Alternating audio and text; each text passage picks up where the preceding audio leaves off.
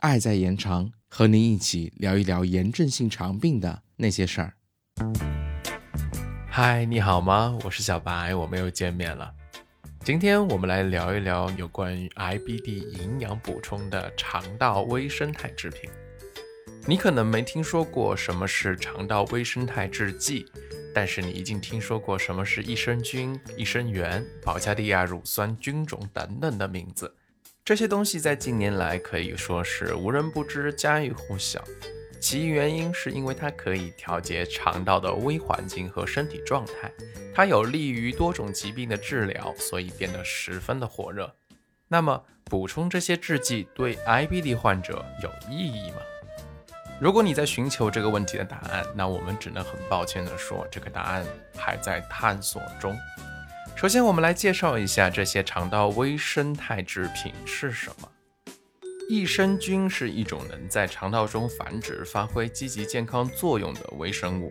这类细菌可以提高肠道抵抗有害物质的能力，增强机体免疫功能的作用，被认为是对人体肠道有好处的细菌。这类细菌的代表有我们所熟悉的嗜乳酸杆菌、双歧杆菌等。而益生元是指不易被消化，但是可以被肠道发酵利用，对身体健康有益的食品配料。主要的作用是支持以上益生菌的生长。而合生元是益生菌与益生元的混合制品，或者说是这些混合制品当中再加入了一些微量的元素和维生素，所以它既可以发挥益生菌的活性。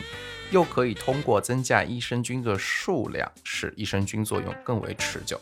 目前来说，有很多的研究在探讨益生菌对炎症性肠病的治疗作用，但也有不少的研究认为，虽然益生菌对 IBD 患者的炎症缓解有一定作用，但其改善疾病的科学依据仍显得非常不足。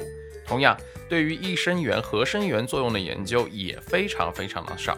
因此，目前我们没有办法告诉您，对于 IBD 患者来说，补充肠道微生物制品的必要性和收益是什么。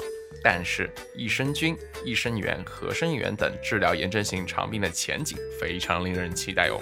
所以说，期待有一天有些研究可以告诉我们，益生菌、益生元、合生元对于我们 IBD 患者有什么作用吧。好了，今天的内容就到这里。我现在先去喝一杯富含保加利亚菌种的酸奶喽。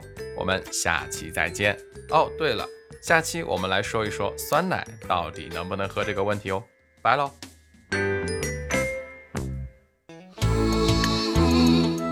本节目由 CCCF 爱在延长炎症性肠病基金会独家录制播出。节目内容感谢由浙江大学出版社出版的《溃疡性结肠炎和克罗恩病你问我答》丛书。更多详情，请欢迎关注爱在延长官方网站及微博、微信公众号，期待您的互动。